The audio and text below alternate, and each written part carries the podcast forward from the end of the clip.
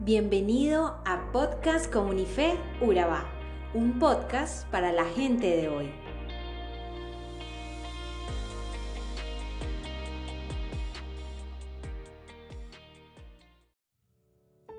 El episodio de hoy está basado en el capítulo 4 del libro de jueces.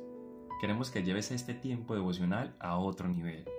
Por esta razón, te invitamos a que leas jueces capítulo 4, versículos 1 al 24, antes de continuar escuchando este episodio. En este capítulo nos encontramos con Débora y Barak, liderando el pueblo de Dios, y por otro lado nos encontramos con Cisara, quien representaba a los pueblos enemigos y con quien estaban confrontados. Dice el versículo 1, que después de la muerte de Ahod, los hijos de Israel volvieron a hacer lo malo ante los ojos del Señor. Pues una y otra vez ellos se alejaban de Dios y caían en la profundidad de su maldad. En el versículo 3 vemos que entonces los hijos de Israel clamaron al Señor, porque aquel tenía 900 carros de hierro y había oprimido con crueldad a los hijos de Israel por 20 años. Tenían que enfrentarse a un ejército que tenía 900 carros de hierro. En aquel entonces gobernaba a Israel una mujer llamada Débora, quien también era profetisa, la cual acostumbraba a tener contacto con Dios, consultaba a Dios, permitía que Dios guiara su vida y de esa manera ella pudiera guiar al pueblo, transmitiendo los mensajes del Señor. Tanto así que la gente la buscaba para que ella impartiera justicia, administrara y guiara. Después de 80 años de paz y de prosperidad, comenzaron a olvidarse de la indicación de Dios y de su voluntad. Y los que se olvidan de Dios en la prosperidad se acuerdan de Él en la aflicción. Y esto es lo que ocurrió en estos tiempos.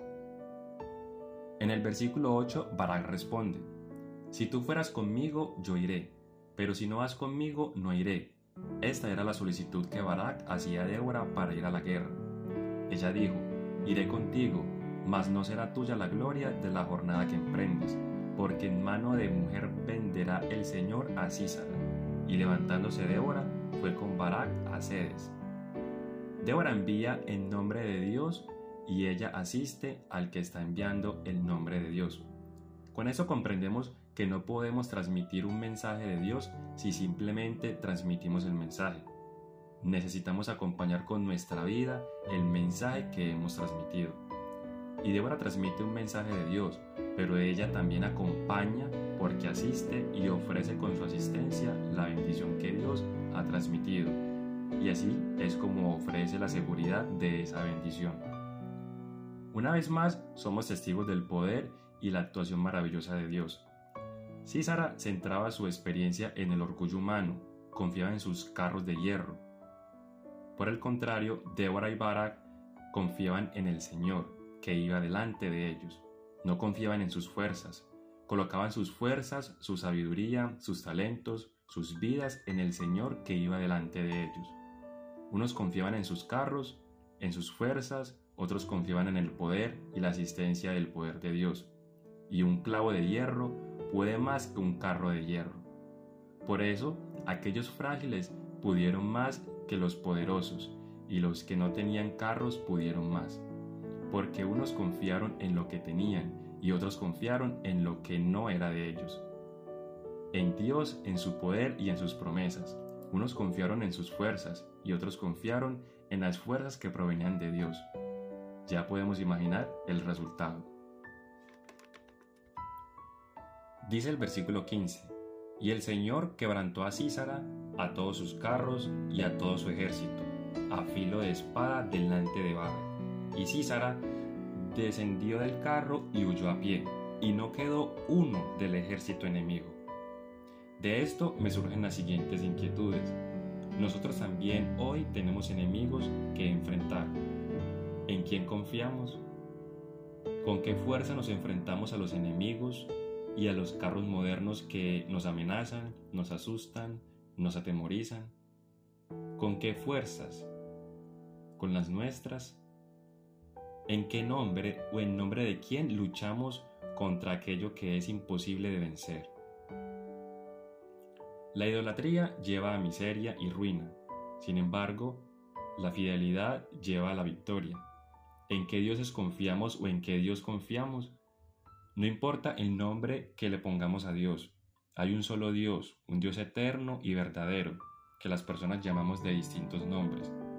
En ese Dios, en el único y verdadero que existe, en ese hay que confiar, en ese debemos confiar, y de ahí debemos depender, no de los falsos dioses, de los que nosotros mismos de hecho inventamos o hacemos con nuestras manos, con nuestra imaginación, con nuestros placeres, con nuestros deseos, con nuestros vicios o con nuestros pecados.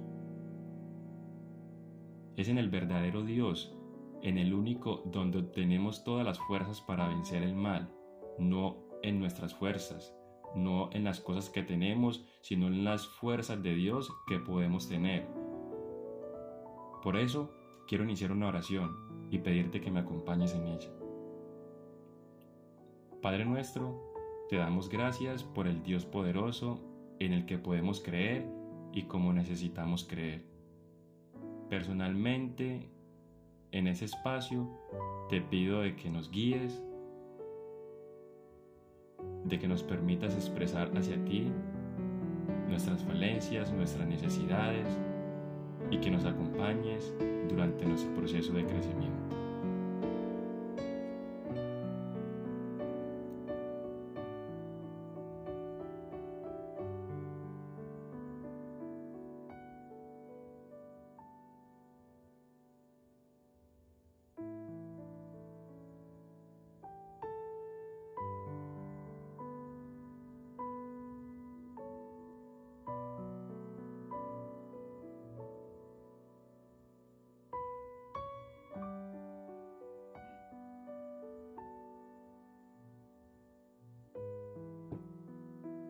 Gracias Señor por este corto silencio.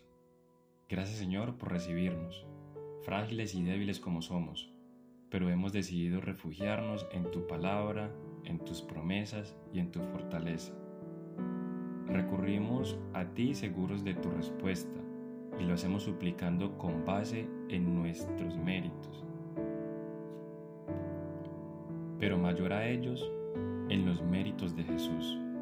Amén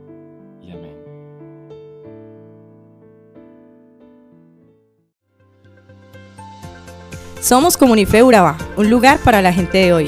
Síguenos en redes sociales como Comunife Urabá y en la web www.comunifeurabá.com. Allí encontrarás todo un contenido digital reservado de parte de Dios para ti. Nuestras reuniones miércoles 7 y 30 pm, toda una experiencia de oración y domingos 9 y 30 am destacamos la importancia de Dios en nuestra vida al compartir en familia. Te esperamos.